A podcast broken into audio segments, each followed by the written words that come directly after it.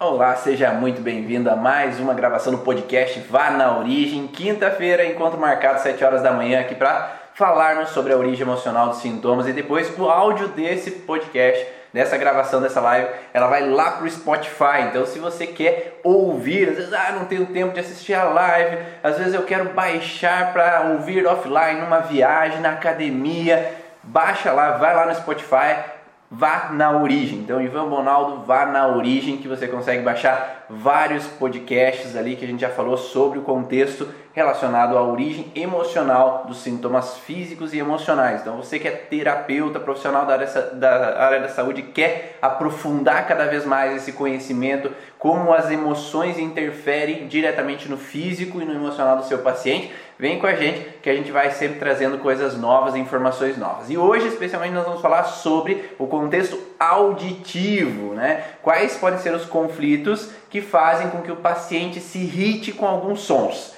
Como que ele pode então entender o porquê daquela informação e você como terapeuta ajudar o profissional da área da saúde ajudar esse paciente a sair dessa alteração de conflitos, seja por ter um aumento de audição a tudo, né? Aquela pessoa que ou parece que ouve a mais tudo que está acontecendo ao redor, ou aquela pessoa que tem barulhos específicos, o barulho de garfo, o barulho de mastigação, o barulho às vezes de estralar os dedos, algum barulho específico que causa ai, uma angústia, um incômodo e às vezes não entende o porquê. E hoje a gente vai explicar um pouco mais sobre o porquê isso acontece. E antes de mais nada, vamos aqui nos apresentar, né? Meu nome é Ivan Bonaldo, eu sou fisioterapeuta de formação e já há 14 anos unindo essa relação das emoções com os sintomas físicos e há 4 anos com todo esse conhecimento que a gente foi trazendo dessas práticas dos atendimentos com os pacientes agora transmitindo para outros profissionais da área da saúde, terapeutas, compreenderem um pouco mais como essa emoção interfere no físico do seu paciente para poder auxiliar a ele sair desse sintoma. Eu sou a Maísa, sou fisioterapeuta também e há mais ou menos quatro anos estou como terapeuta dentro dessa linha integrativa, com microfisioterapia, com a origem emocional dos sintomas e nesse contexto de buscar aquilo que talvez ainda não teve algum resultado significativo, aquilo que as pessoas trazem como isso deve ser emocional, deve ser do estresse, e aquelas que nem sempre são ditas tão assim de cara como o estresse causador. Então, muitas coisas que a gente pode estar tá buscando que não são vistas dessa forma, hoje a gente já consegue determinar uma causa, uma origem, aquela raizinha que ainda não foi tirada e realmente melhorar aí a qualidade de vida das pessoas, a nossa também, né, no nosso dia a dia. Se você tá aí chegando, olá a todos que estão chegando no Instagram, YouTube, Facebook simultaneamente.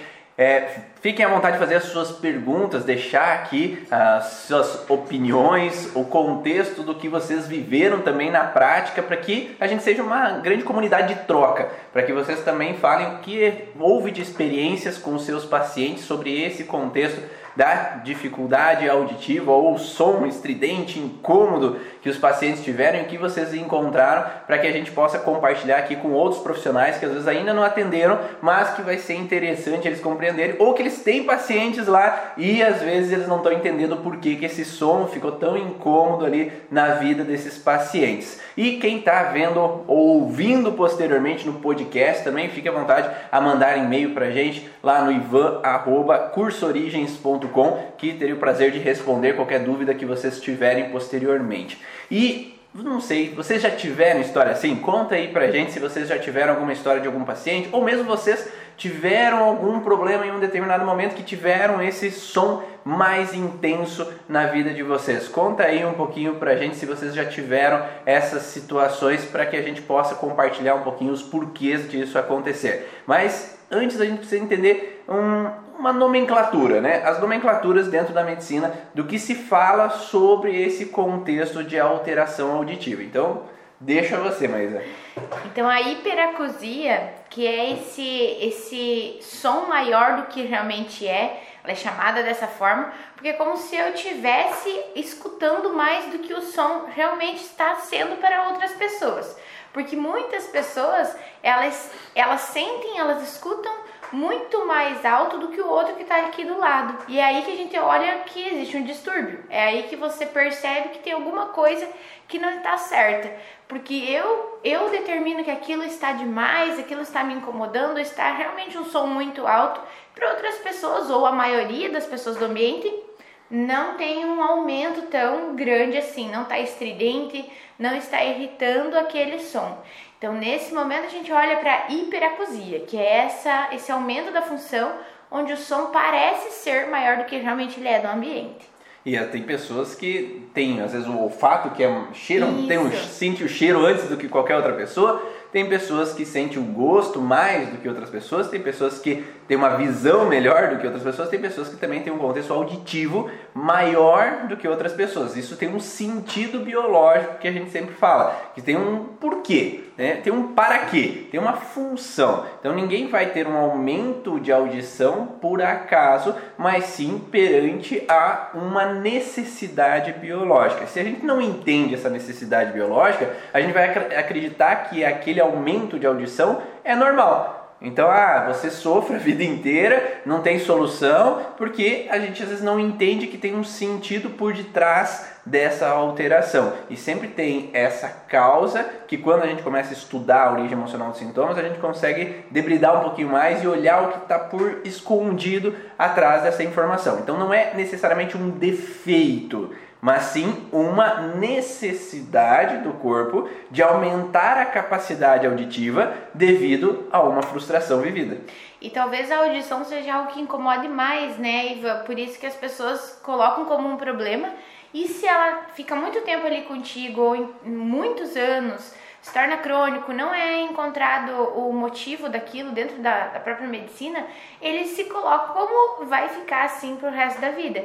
E como muitas outras coisas que também são difíceis, são crônicas, que às vezes a gente consegue, né, com esse detalhe melhorar, na, nesse contexto auditivo também. Porque às vezes a pessoa tem um, uma alteração de paladar ou uma alteração de visão e talvez não ache ruim né? Mas essa questão da audição, ela tira tanto, tantos outros benefícios ou causa tanta irritabilidade, tantos prejuízos no dia a dia, que a pessoa realmente vai em busca dessa, dessa procura de melhorar. E se ela escuta várias vezes que aquilo não está tendo resultado, que o tratamento não está sendo eficaz, ou está fazendo um tratamento e não está encontrando, você vai entrando cada vez mais, às vezes aumentando até a massa do conflito e dificultando essa resolução porque ainda não foi olhado para esse detalhe, para essa questão emocional. E acaba conotando que aquilo é normal, uhum. né? Então, se eu não conseguir resolver com medicamento, com alguma observação, não apareceu nada em exames, é.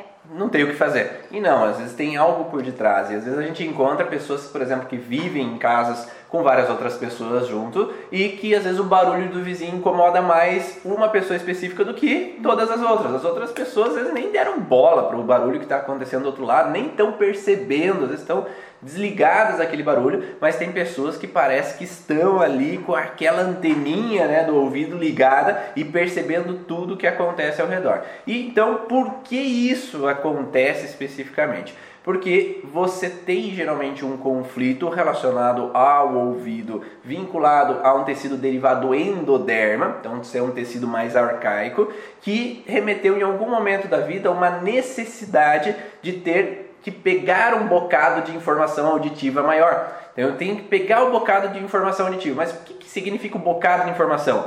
Significa que em algum momento eu não consegui entender, eu não consegui ouvir, não conseguia captar uma informação auditiva, então eu não conseguia ouvir palavras, sons ou informações que me ajudasse a entender alguma coisa ou me precavesse de um problema. Vamos dar um exemplo uma criança que às vezes está lá brincando, se divertindo, só que o pai e a mãe começam a ter uma discussão e a criança não consegue entender o que está acontecendo, ela não consegue captar, porque o pai e a mãe estão lá na sala, ela está no quarto, ela não consegue captar o que está entendendo, o que está acontecendo ali naquele momento, e esse pegar esse bocado de informação auditiva fez com que não conseguisse, não fosse eficiente. Eu não consegui entender por que, que os pais estavam brigando e de repente passaram uma semana, duas semanas emburrado um com o outro e aquela criança naquelas duas semanas sem entender, sem conseguir o que, que aconteceu, por que, que o papai não está bem, por que, que a mamãe não está bem, por que está acontecendo alguma informação ali que eu não estou entendendo, por que, que eles não estão me contando o que está acontecendo.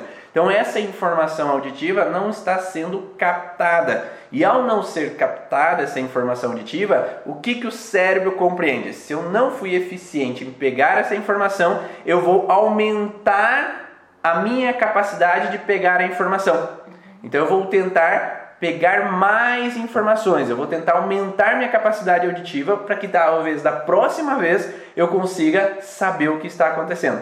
E nesse caso é um é dentro de um ambiente cheio de outros barulhos, aquela era importante naquele momento para o meu problema. Aquele problema que foi gerado depois, né, na, no, no sentido de agora eu tenho que ouvir melhor para que isso não aconteça novamente, ou aquilo que naquele momento eu precisava resolver e era tão importante escutar. Porque se eu estou brincando, se eu estou trabalhando, às vezes tem aquela pessoa que está trabalhando, está concentrada e basta uma pessoa entrar no ambiente, o barulho daquela pessoa ou do salto daquela pessoa incomoda. Então é aquele, aquela, aquele barulho específico dentro do ambiente. Então nem sempre ela vai se incomodar com todos os barulhos. Ah, realmente esse som tá alto.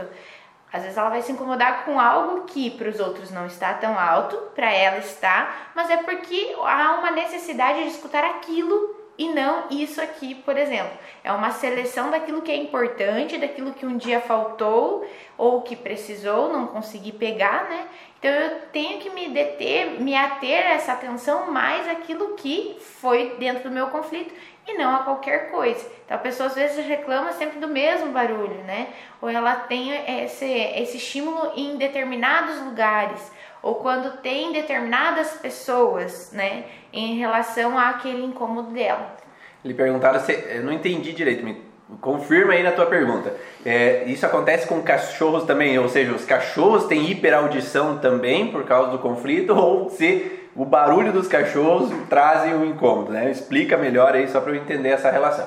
Então, quando nós temos um conflito onde eu tenho que pegar mais informações para entender o que se passa, eu vou aumentar em geral toda a minha audição com tudo. Então eu vou aumentar a captação com tudo para ser mais capaz de captar toda a informação e pegar um bocado auditivo antes que aquilo aconteça.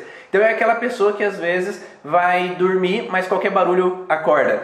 Sabe? Aquela está hiper alerta, aquela audição hiper potencializada para que eu possa saber tudo o que se passa. Sendo assim, qualquer barulho exterior vai me incomodar. Então não é, ah, pode ser um cachorro do vizinho, pode ser as situações é, que acontece de gritos lá na vizinhança, pode ser é, um trovão que pode me acordar. Então pode ter situações ambientais.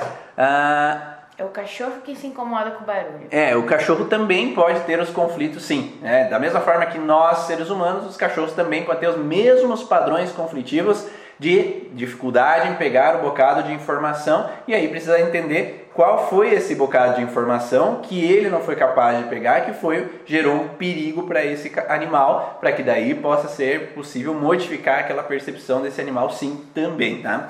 E no ser humano da mesma forma. Então, se eu tive essa incapacidade de pegar uma informação, ou eu tive uma incapacidade de pegar uma informação de tive para saber por que, que meu pai não estava bem, estava doente, ou minha mãe foi hospitalizada, passaram por alguma situação de saúde. Né? Então, essa relação de preocupação associada. Então, eu tenho um conflito auditivo, mas às vezes o conflito de perca, que afeta ali o ovário, o testículo. Então, eu tenho uma sensação de que se eu não ouvir bem, eu vou perder alguém. Então eu tenho que estar tá sempre com o ouvido alerta para pegar informação. Ou lembra que eu falei do pai e da mãe brigando? Às vezes pode ser, o pai e a mãe brigaram e o pai saiu de casa. Então eu não consegui pegar o bocado de informação onde houve uma separação. Aí pode ser um contexto de alergia de pele. Ah, então eu posso ter uma alteração da epiderme. Então nesse sentido de que cada vez que há uma alteração de voz, uma discussão, eu tenho que saber o que está acontecendo para evitar uma separação, eu tenho que aumentar minha capacidade auditiva para pegar o bocado de informação antes que aquele perigo aconteça. Então, geralmente, quando nós vivemos um trauma, nós não gravamos um órgão só, nós gravamos um conjunto de órgãos associados que vão dar o contexto da história do que aconteceu. Então, essa criança, esse adolescente, esse adulto que viveu essa sensação de não conseguir pegar esse bocado de informação, não conseguir entender aquilo que aconteceu, eu não conseguir captar a informação que eu esperava que aquela pessoa me desse, eu vou aumentar minha capacidade auditiva e aí talvez a qualquer outros barulhos exteriores vai me incomodar mais do que a outra pessoa que está no meu lado, porque eu estou vivendo aquele conflito, enquanto estou em fase de estresse, aquele conflito, eu vou ter maior captação do que outras pessoas que talvez não viveram aquela situação. Às vezes, quando você vive uma situação no trânsito, acho que até o Ivan tem um exemplo, né, que você viveu né, nessa situação, de que você vive algo no trânsito onde você não, não pôde pegar o bocado, aquela buzina que poderia ter evitado um acidente, ou aquele grito daquela criança antes de atravessar, daquela mãe que viu a criança correr. Então sempre a gente vai ligar aquilo que talvez naquele momento faltou escutar para resolver o meu problema. Aquele áudio que às vezes a pessoa escutou e saiu correndo e, e eu não sei o que aconteceu, não entendi, a pessoa não voltou, voltou muito irritada, ou realmente teve que resolver um problema e depois eu só recebi a notícia de que foi um, um acidente, uma tragédia, algo que tenha acontecido. Então, sempre relacionado àquilo que a pessoa traz de sintomas que vão estar relacionados aos outros órgãos, também consegue nos levar um pouquinho mais próximo aquilo que faltou ela escutar, aquele bocado que ela não conseguiu pegar para entender toda a situação e evitar um problema ali naquele momento. Então esse é um dos conflitos, né, é, que estão relacionados a esse aumento de audição, mas esse aumento de audição meio geral ali para eu conseguir captar toda a informação. Então aquela bebezinho que tá lá, você coloca para dormir, daí qualquer barulho acorda. Né? Então temos talvez alguma situação de um bocado auditivo. Vamos pensar uma criança que foi para UTI e ali ele não tinha mais o barulho do coração, dos batimentos cardíacos da mãe. Então, quando ela nasceu, ela é levada até a UTI, ela está separada do barulho dos batimentos cardíacos. Então ela não consegue pegar aquele barulho, ela não consegue pegar auditivamente a mãe de volta para ela. Então isso vai gerar uma hiperestimulação auditiva, onde essa criança vai estar sempre conectada aos barulhos ao redor. Daí tem barulho na UTI direto. Daí qualquer barulhinho, ela liga o alerta e ela vai tender a acordar. Tem aquele barulho também que falta quando a gente tem as crianças em casa, ai, tá tudo muito quieto, né?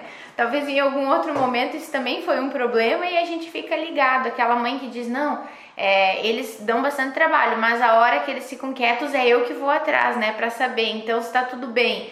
É porque tem todo aquele barulho, aquela coisa do, do cotidiano, do dia a dia, tá tudo certo. A hora que faltou o barulho, eu vou lá, vou dar uma olhadinha, talvez alguma coisa esteja acontecendo, ou eles estejam aprontando. É possível sempre, né? E uh, sim, pode acontecer inicialmente, segundo o Dr. Hammer, é, das leis biológicas, ele fala que principalmente o ouvido direito tem essa relação de captação nessa parte endodérmica e o ouvido esquerdo com a eliminação do barulho. Eu não quero, então eu quero eliminar algo que eu ouvi que eu não suportei, que eu não gostei, que eu não queria ter ouvido. Então seria inicialmente com relação ao ouvido direito de captor, né, que seria um contexto mais arcaico nesse processo do endoderma, né, dos tecidos derivados do endoderma. Uh, eu já identifiquei no meu conflito quando meu irmão nasceu, a, a família não me deixava ajudar a cuidar do bebê e fechava a porta para dar banho nele. Eu só queria ajudar a cuidar. Aí nós temos que pensar né, nessa possibilidade. Ali você, nessa frase que você colocou, você não falou em nenhum momento eu queria ouvir. Você falou eu queria olhar, eu queria ver o que estava acontecendo, eu queria ajudar, é, é, ter mais uma função né, que poderia ser mecânica, poderia ser músculo-esquelética e não auditiva. Eu não sei exatamente se é esse contexto, porque para mim não me bateu tanto com relação a essa relação auditiva em si. Então poderia talvez existir outros conflitos relacionados ao contexto auditivo de ter ouvido algo que às vezes eu não consegui entender, eu não consegui compreender, eu não consegui auditivamente captar uma informação. É, talvez pode ser isso, talvez se tenha esse uh, complemento auditivo nessa situação dessa história. Mas para mim parece que talvez tenha alguma outra história no contexto mais auditivo que eu não pude captar uma informação que faz com que auditivamente eu tenha que estar de prontidão para saber de tudo. E tem pessoas que entravam, ficavam ouvindo atrás da porta tentando ouvir o que estava acontecendo. É uma possibilidade. Então, se tem esse contexto adicional, é possível que tenha essa relação de que eu quero entender o que se passa lá dentro. Mas para mim ainda talvez não seria um grande trauma, uma grande situação conflitiva. Seria um incômodo, né? É um incômodo porque eu queria estar ali. Não é um traumão, né? Como a gente diz, né? tem que ter um, geralmente o primeiro conflito. Isso poderia potencializar posteriormente. Mas talvez inicialmente teríamos uma base um pouquinho anterior, que eu falo que é como se fosse um barrilzinho. Né? A gente vai enchendo o barrilzinho. A base, a tampa de baixo do barrilzinho, talvez tenha um outro contexto né? ou outro contexto não, seja até o mesmo contexto, de não conseguir ouvir algo que estava acontecendo para querer ajudar, proteger alguém, e aí cada vez que eu vivo coisas parecidas, que eu não consigo ouvir o que está acontecendo, a minha irmã está em outra cidade e eu percebo que ela não está bem, mas eu não consigo ouvir o que está acontecendo e poder ajudar ela. Aí eu vou lá, um filho meu viaja e não não está chegando, não está chegando, eu não consigo ouvir o que está acontecendo para poder ajudar. Aí eu vou enchendo o barrilzinho e cada vez que eu encho esse barrilzinho, vai aumentando a minha capacidade né, auditiva para que eu seja mais capaz da próxima vez. É, eu tinha pensado em outro exemplo, agora fugiu com relação a, a, a essa é, situação. Mas é bem isso, né? Porque se eu tenho muitos anos ou muito tempo com essa hiperaudição, então quer dizer que eu me mantenho no conflito. Muitas vezes, cada situação onde alguém limita esse meu campo de, de escutar, ou alguém realmente fecha a porta para ter uma reunião lá dentro, vai aumentando essa minha hiperfunção auditiva, mas porque aquele início lá atrás tenha sido algo que realmente causou um problemão para ti ou uma história que até veio para você, né? Como os nossos exemplos do transgeracional. Então, às vezes, algo, o traumão, aquilo que realmente desencadeou um problema por não ter ouvido algo através de uma porta ou por terem entrado um monte de gente lá fechada a porta e você nem conseguiu ouvir, isso talvez seja um pouco mais forte e tudo aquilo que te causa essa sensação de não poder estar lá vendo. Às vezes o bebê lá chorava muito e eu também não estou entendendo o que está acontecendo lá dentro também. e eu quero ajudar ele, né? Ou eu gostaria simplesmente de saber o que está acontecendo e todo mundo sabe que né, tudo certo e, e aquele nenê que chorava. O que foi que aconteceu? Mas tudo isso vai aumentando, estando nessa fase de estresse por muito tempo ou por várias coisinhas que vão acontecendo, essa pessoa vai se mantendo na hiperfunção para tentar da próxima vez escutar melhor. E o problema sempre se resume na necessidade da pessoa que não foi atendida. Uhum. Então aquela criança tinha uma necessidade e ninguém entendia aquela necessidade dela. Aquela criança tinha um desejo, mas ninguém preenchia aquele vazio daquele desejo que aquela criança tinha. Então, quando nós temos uma necessidade que não é atendida, não é compartilhada, não é dialogado sobre aquela necessidade,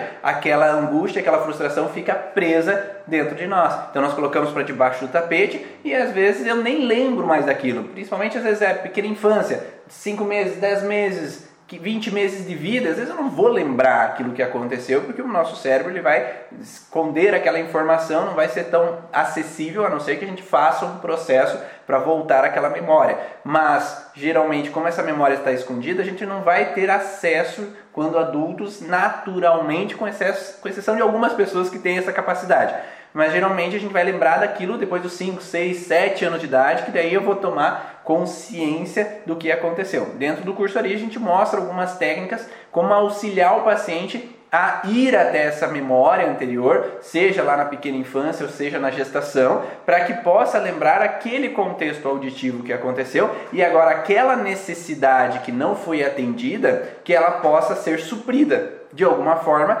modificando aquela percepção. Porque enquanto aquela necessidade fica presa, eu permaneço no estado conflitivo e a necessidade de aumento da audição continua, porque eu ainda continuo naquele estado de conflito anterior. Ah, a alteração no processamento auditivo, ouvir corretamente com o ouvido e processar a informação adequada e não em outro. Pode ter relação com as origens emocionais? Pode, mas não tem a ver com esse conflito que a gente está falando hoje, né? Então, senão a gente não vai conseguir dar conta de falar todas as informações hoje. Então, tem a ver, sim, nós temos algum contexto emocional por detrás desse processamento, que é um processamento interno, não é o contexto auditivo, porque a captação está boa, mas internamente o processar daquela informação ele não é adequado. Daí nós temos um outro estado conflitivo. Só que nós precisamos falar da outra situação. Misofonia, que é aquele incômodo em relação a algum barulho que realmente faz a pessoa ficar muito irritada. Como, por exemplo, talvez você já tenha escutado aí falar daquelas pessoas que não suportam alguém do ladinho mastigando, ou soprando o nariz, ou batendo o pezinho, fazendo algum, algum movimento repetitivo, geralmente. É um, um movimento, um barulho que se torna ali repetitivo, que você tem por algum momento, um período do tempo, e que aquilo irrita algumas pessoas. E esse barulho ele é sempre determinado, ele é aquele que me faz sofrer naquele momento. Então tem pessoas que vão sofrer com a mastigação, outros com outro barulho, porque aquilo ali remete ao contexto do conflito para ele. Aquele barulho que, eh, quando a gente olha para o que a medicina descreve, os pacientes falam muito sobre aquilo faz, me faz sofrer, me faz ficar irritado, me geram sintomas físicos ali naquele momento de tamanho estresse que faz eu me afastar das pessoas, daquele ambiente, me causa até momentos de discussões em função daquilo que para outra pessoa não tem nenhuma relevância, mas para ela é demais. Barulho de garfo, faca, barulho de engolir, ba tantos barulhos de tique às vezes de algumas pessoas, uhum. né? São tantos barulhos que alguma pessoa pode às vezes pegar aquele barulhinho específico que para outras pessoas às vezes nem incomoda, né? Você tá no restaurante, tá cheio de gente uhum. cortando ali a carne, comendo com garfo e faca, mas ir em restaurante é insuportável. Eu já atendi criança que não podia almoçar com o pai e com a mãe, tinha que almoçar na sala porque o barulho era incômodo, só que os pais não entendiam isso, né? Os pais achavam que era besteira, que ele quer só ficar lá na sala, mas tinham uma hiperestimulação auditiva que era específica a determinados barulhos. A alta rotação do dentista também pode ter essa relação de hiperestimulação a um barulho específico. Então a pessoa vai ter um, um rechaço com aquele barulho, uma irritação aquele barulho, uma revolta aquele barulho que ela não consegue, ela não sobe o sangue, como diz, né? Vem aquela irritabilidade, para de fazer isso, para de fazer esse barulho, não incomoda, ou ela não consegue mesmo interagir socialmente, ficar nesse ambiente social por causa desse incômodo tão intenso. São pessoas ditas as chatas, as que são é, que tem manias, ah não, você tem problema, talvez tenha mesmo, né? Mas é aquela pessoa que os outros talvez não entendam. Meu Deus, por que se irritar tanto em função desse barulho, né? Dessa, disso que está acontecendo para todo mundo e é só você que está aí fazendo essa, essa chatice. Então são pessoas que às vezes são ditas como aquelas pessoas sendo chatas porque estão sendo ficando irritadas com algo que é muito pequeno, mas para ela realmente causam muitos danos ali naquele momento. Tem pessoas, eh, depoimentos que a gente busca sobre esse, essa nomenclatura, que falam que precisaram mudar de trabalho, precisaram muito tratamento psicológico para poder aguentar às vezes aquele barulhinho que o computador causa para ela. E ela precisa do computador. Ou o colega que está do lado está digitando. Como ela faz se aquilo ali incomoda é o trabalho dela é a função dela é aquilo que ela faz da vida. Então, muitas pessoas precisam, entre aspas, se acostumar com isso, viver sempre estressados, até criando algum quadro de ansiedade ligado àquilo, de irritabilidade, e não conseguem resolver o seu problema, porque tratamento existe, mas nem sempre eles conseguem a, a resolução desse problema e tem que manter vivendo socialmente, às vezes até diferente daquilo que gostaria, porque não consegue. Pessoas com em casa, se você tem um problema lá com a hora da refeição, imagina uma pessoa, uma família que fica o dia inteiro longe e na hora da refeição a pessoa não consegue ficar porque tem alguém conversando, porque tem alguém batendo garfo, né? Aquela pessoa que diz, nossa, não consegue mastigar com a boca fechada. Você vai olhar, ele tá com a boca fechada, mas o simples movimento, então, para que outras pessoas não seriam nenhum problema, ou eu acho que não tem problema nenhum eu fazer aquele barulho e o esposo ali muito incomodado quando vê começa a se afastar em função do barulhinho que não é suportado. Então são diferentes barulhos para diferentes pessoas. Cada pessoa, às vezes, ela capta um barulho específico e tem um problema com um barulho específico. Tem, falaram do é, barulho da respiração na hora de dormir também. Então cada caso é um caso, cada pessoa tem um padrão, mas existe um contexto específico. Mas antes de mais nada, eu quero saber se está fazendo sentido até agora para vocês, se vocês estão conseguindo entender, se estão seguindo aí as informações, só me dá um ok aí se está sendo, tá dando para compreender o que a gente está falando até agora, ou se a gente precisa começar tudo zero, né? Não, não brincando. Mas Fala aí só para a gente saber se essas informações estão ajudando vocês de alguma forma. Quando nós vamos tocar nesse assunto de um som específico me irrita, então o barulho de garfo, ou engolir, ou mastigar, ou alguns barulhos específicos estão exatamente no contexto de irritabilidade para aquela pessoa, nós chamamos isso de trilhos do conflito. Trilhos do conflito, é, segundo o Dr. Hammer, nas leis biológicas, ele fala que todo barulho, gosto, o que eu vejo ou o que eu sinto tatilmente que me lembra uma situação conflitiva, ele faz com que ele possa reativar o estresse do momento que eu vivi. Então nós temos uma tríade, né? uma tríade de funcionamento do nosso cérebro. Então nós temos uma alteração no cérebro, no órgão e no psique. No cérebro, no órgão e no psique. No cérebro tem uma região do cérebro que controla cada órgão e tecido do corpo. Na região do órgão relacionado ao conflito, que aqui nós estamos falando da audição, nessa derivação ectodérmica, então é um tecido mais ectodérmico, inervação ectodérmica, que capta essa informação auditiva. Uma região do cérebro que tem esse controle desse dessa informação auditiva e nós temos uma emoção vinculada àquela situação que ocorreu, né, que traz a lembrança daquele processo. Então o que, que o cérebro faz? Aquele barulho que me incomoda, ele é o representante do conflito que eu vivi. Então, por exemplo, eu atendi uma menina que ela se irritava com mastigar, né, mastigar de chicletes. Esse mastigar de chicletes, ele tem relação com uma situação que ela viveu, só que às vezes ela não lembra. Então, o que, que é o papel nosso de terapeuta? É mostrar essa relação, porque às vezes para o paciente ele vai convencionalmente achar que ah, ele tem aquele incômodo daquele mastigar, mas é normal e é assim que tem que ser e ele não vai buscar a informação do porquê ele tem isso. E aí a função do terapeuta profissional da área da saúde é direcionar, já que eu entendo que a emoção pode estar diretamente relacionada àquele conflito, é direcionar quando na vida desse paciente ele viveu uma situação com relação a esse barulho especificamente. E no caso dessa paciente, nós voltamos a uma informação lá na infância dela. Ela tinha por volta dos 6 anos de idade e ela tinha que, é tipo a historinha de Chapeuzinho Vermelho, né? Ela tinha que ir da casa dela até a casa da avó, que era um pouquinho longe no interior. E aí o vizinho foi acompanhar ela, e o vizinho era maior, né? Ele era adolescente. E o vizinho, adivinha, ele estava mascando chicletes. E nessa trajetória, esse vizinho tentou tocá-la, tentou abusar dela. Então, esse trauma conflitivo da tentativa do contato sexual, baseado nesse homem que mascava os chicletes, foi algo desprezível, algo nojento, algo repugnante, uma raiva perante aquela pessoa.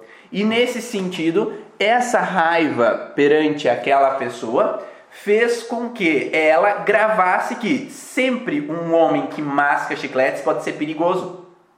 Porque ele restaura uma memória de que em um momento específico foi perigoso. Foi incômodo. Não aconteceu nada tão grave porque ela saiu correndo, mas já deu já deu oportunidade de ficar gravada uma informação, porque a ameaça aconteceu ali naquele momento. E aí esse barulho de mastigar trazia para aquela menina uma representação de um desgosto, de um nojo e uma raiva a uma figura masculina. Então, sempre quando ela, depois, aos 7, 8, 10, 20, 30 anos de idade, ouvia alguém mastigando né, os chicletes, ela remetia inconscientemente, porque ela não lembrava mais daquela situação na infância. Mas o inconsciente dela trazia o sentimento vivido naquele momento. Então, cada vez que eu ouço aquilo, a raiva vem. Mas eu não sei por que a raiva vem, mas a raiva vem. Então, o cérebro, o cérebro não é burro, não. Ele vem com uma relação perante ao que eu vivi, e se eu entendo essa relação, agora eu não sou mais aquela criança de 5 anos, eu não sou mais aquela criança indefesa. Agora eu posso mudar essa interpretação e agora saber que os outros homens que mascam chicletes não são o mesmo homem e eu não estou mais em perigo. Mas enquanto o cérebro reativa sempre essa memória, ele reativa sempre o sentimento. E nesse sentido, quando a pessoa fala que tal barulho te incomoda, você pode perguntar para a pessoa, mas por que te incomoda? Ah, é nojento. A gente vai indo em relação àquilo que a pessoa hoje sente ou no ressentir que a gente fala, né? Que é interessante a gente saber o que, que emoção causa isso nesse momento, para que provavelmente ele seja também um trilho para a gente buscar aquilo que aconteceu lá atrás. Então, se isso, ah, eu fico muito irritada com esse barulho, ah, eu tenho raiva, tenho vontade de ir lá e, e bater na pessoa. É, então, o que isso quer dizer? Quer dizer que essa emoção de lá e bater, de lá e matar, lá e é muito nojento, isso é sujo, nossa.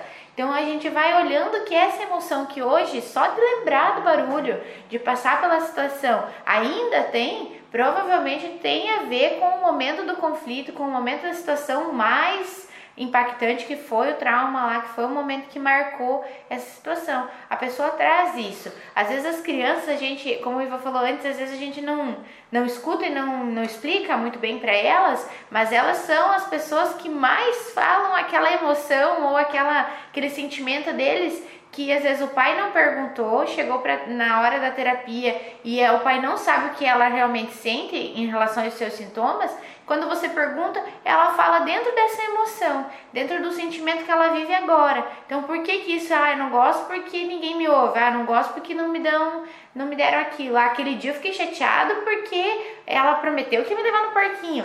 A gente sabe porque as emoções estão um pouco mais afloradas, eles não têm tanto filtro. E nós às vezes vamos indo com o tempo, por proteção, nosso corpo vai deixando um pouquinho mais tampadinho isso. Por isso que a gente tem que ir conversando, conversando e às vezes a pessoa que tem um, um fator assim que desencadeia tanto incômodo, ela fala sobre o sentimento às vezes ali mesmo no descrever o que, que ela sente e depois vai ficar um pouco mais próximo da real situação para você identificar, hum, é isso mesmo que aconteceu com ela. E claro que não é só contexto de abuso, né? A gente tava falando uhum. um exemplo. Agora, lembra daquele menino que eu falei que não conseguia almoçar junto com o pai e com a mãe, que se irritava, ele tinha que, ele não conseguia comer, comer, não conseguia engolir, né? Enquanto os pais estavam almoçando, ele tinha que comer lá na sala para que daí ele conseguisse comer. Então, quando nós fomos olhar essas informações, buscar com ele o que, que tinha acontecido, nós chegamos a alguns momentos onde que aquela criança em meio ao almoço. Por que ao almoço? Porque no almoço geralmente é a hora que o pai e a mãe se encontram e é a hora de dar os pega, né? Porque, ah, porque você tirou nota baixa, porque você faz tudo errado, tu quebrou tal coisa. Ah, ele agora. Como é que. A mãe ficou a manhã inteira e fala: Ah, tu sabe o que, que ele fez até hoje de manhã? O que, que ele aprontou? É na hora de sair todos os problemas e aí vem todas as críticas, todas as brigas, todas as alterações de voz com relação a todo aquele pepino. O pai chega estressado, a mãe está estressada, e aí vem as broncas, talvez com aquela criança, porque ela aprontou, porque ela quebrou tal coisa, porque ela tirou nota baixa, porque não sei o que.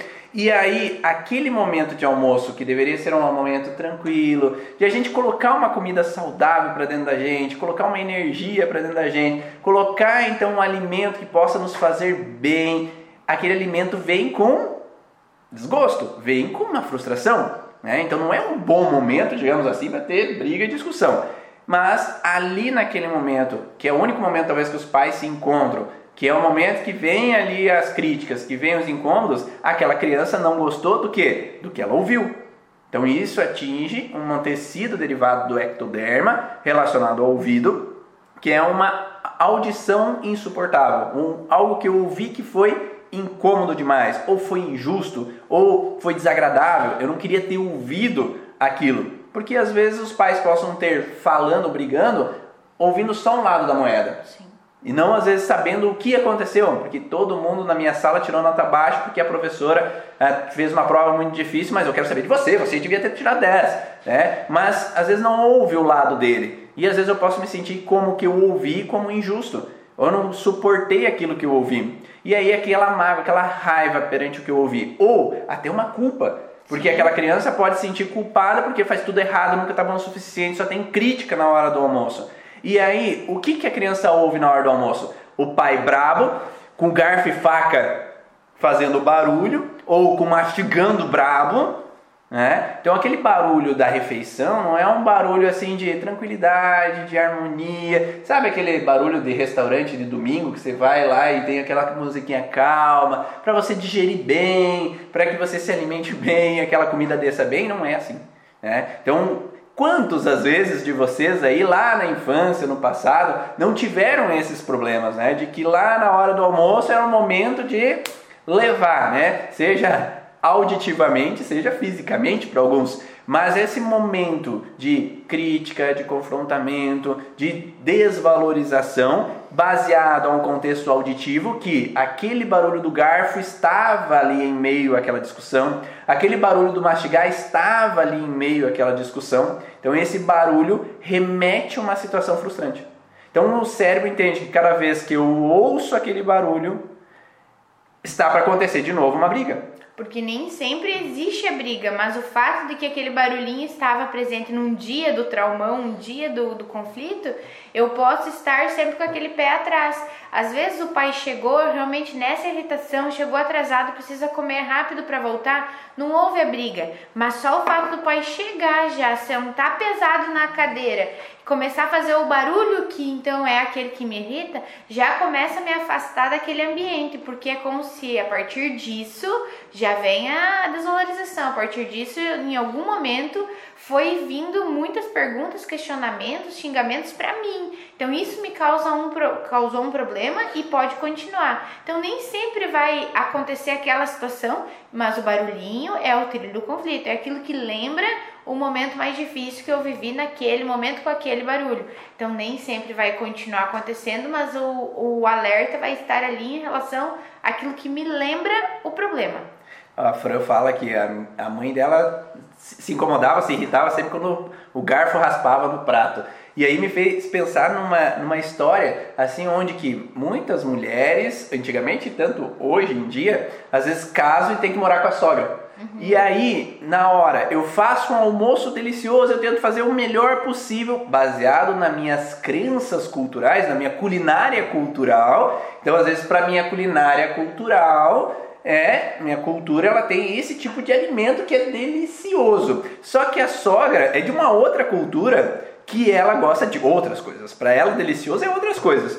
E aí, o almoço nunca tá bom o suficiente, o jeito do molho nunca tá bom o suficiente, tá tudo ruim. E daí aí fica aquele silêncio com a sogra emburrada lá e raspando a faca no prato. E aquele barulho vem de um clima ruim, porque nunca tá bom, sempre insatisfatório, sempre uma situação, talvez nem é o problema a comida necessariamente, mas a sogra talvez não era o que ela queria para a vida dela, não era a nora que ela queria para o filho dela, uhum. não era morar com o filho que ela queria, talvez ela queria estar morando sozinha, mas tem que estar ali naquele lugar. Então alguma coisa por trás daquela situação talvez esteja acontecendo e aquele ambiente de novo remete a uma situação de estresse. Aquele barulho novamente remete a uma situação de incômodo. Então por isso que o barulho relacionado à situação de estresse ele é reativado em outros momentos. Então, cada vez que eu ouço o mesmo barulho, meu cérebro relembra o estresse que eu passei com a desvalorização, o estresse que eu passei com aquele incômodo, e aí depende de nós, como profissionais da saúde, de direcionar esse paciente para o que aconteceu.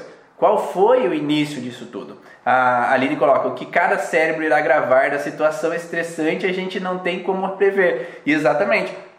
Cada pessoa às vezes vai gravar um som diferente porque aquele som remete ao padrão do que está acontecendo. Então, se meu pai está irritado lá naquele momento e eu tenho medo que ele vá me bater porque eu tirei uma nota baixa, às vezes o barulho específico dele vai ser o incômodo. O, a faca do pai, ou o incômodo da mastigada do pai. Às vezes a mãe está fazendo outros barulhos que não é o incômodo, porque o meu medo está direcionado para o pai. Às vezes para outra criança o medo vai estar direcionado para a mãe. Para outra criança vai ter um incômodo direcionado a um outro padrão, ou para o adolescente, para o adulto, né? Então cada pessoa talvez vai se direcionar ao perceber a situação de uma forma diferente, mas o que você sempre precisa entender como profissional da saúde, terapeuta, que é preciso entender qual é o som.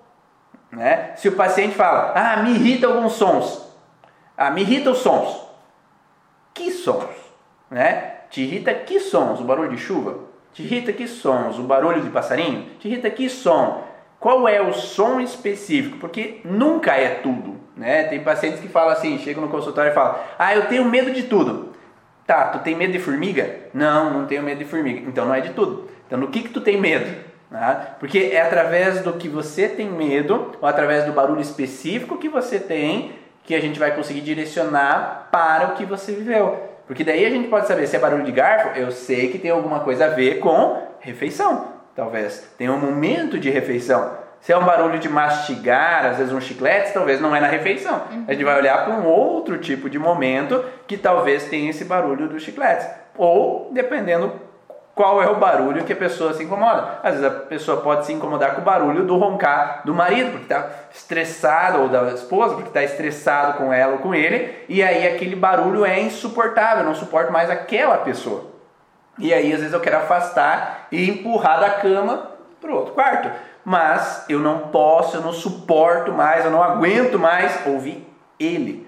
Tá? Tanto é que isso gera uma fragilidade posteriormente é, e perguntaram se o acúmulo de cera teria a ver com isso. Não necessariamente, porque o barulho de cera tem a ver com o tecido de derme, né, o tecido das glândulas ali dentro do ouvido, que estaria mais relacionado ao mesoderma antigo, que é uma relação de ataque. Então é algo auditivo que eu vi como um ataque e poderia ter próximo a nuance, né? Mas daí vai atingir mais o tecido derivado do mesoderma antigo, que vai ter uma proliferação sebácea que vai aumentar então esse, esse processo de cera. E vai ter esse processo mais de proteção e não daquilo que eu preciso ouvir, né? Um pouco contrário.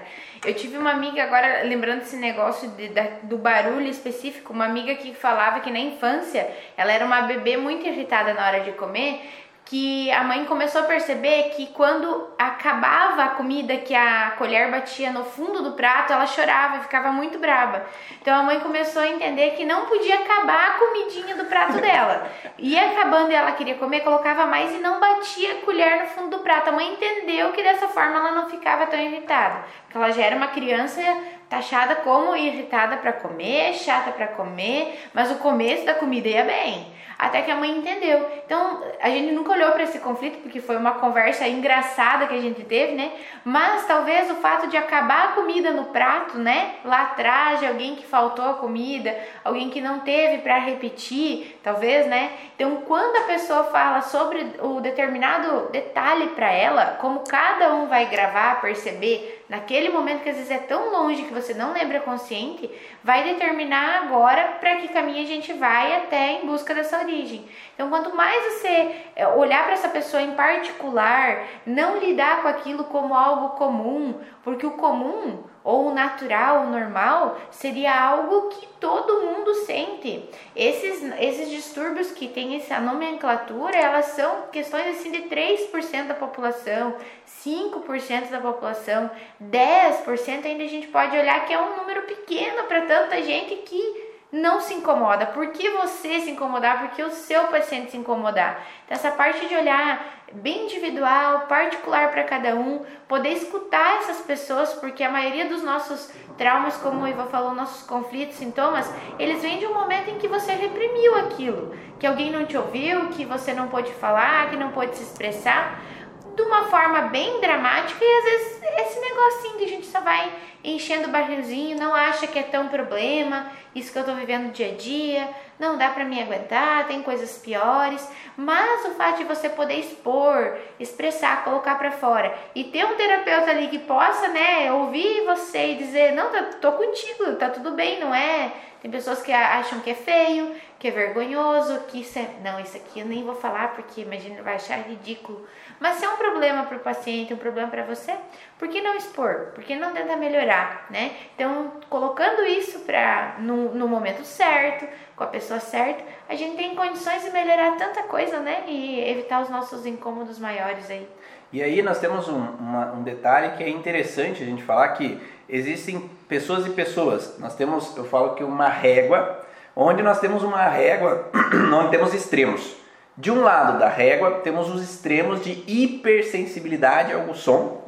e por outro lado, a diminuição da audição àquele som. Então, o paciente ele pode reagir de forma diferente devido à forma com que ele lida com aquela situação conflitiva.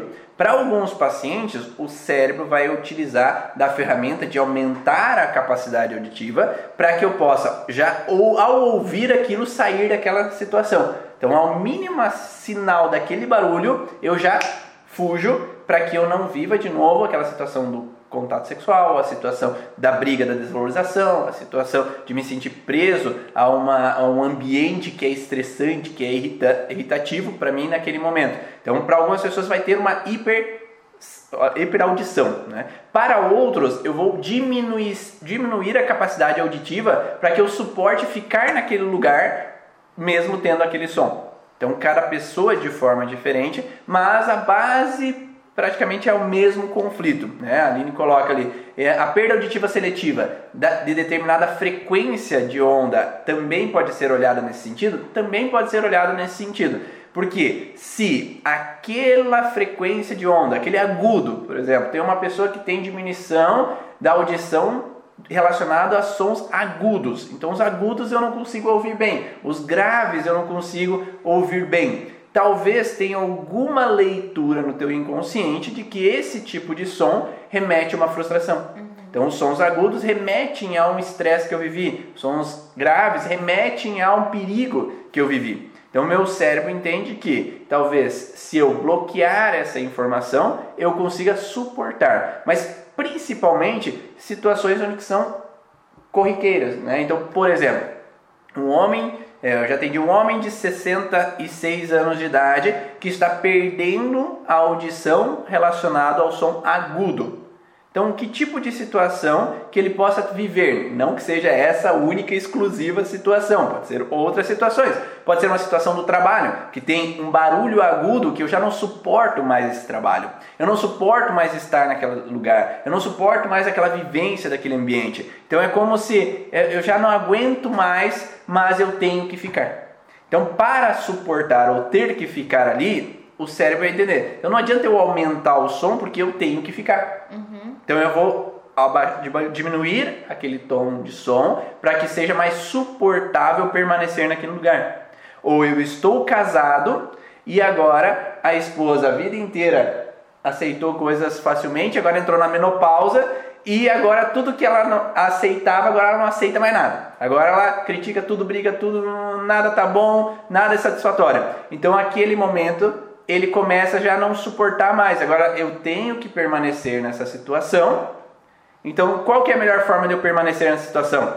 Diminuindo o contexto da audição do agudo da esposa para que eu possa suportar. Então eu deixo de ouvir, porque se eu deixo de ouvir, eu aguento ficar aqui.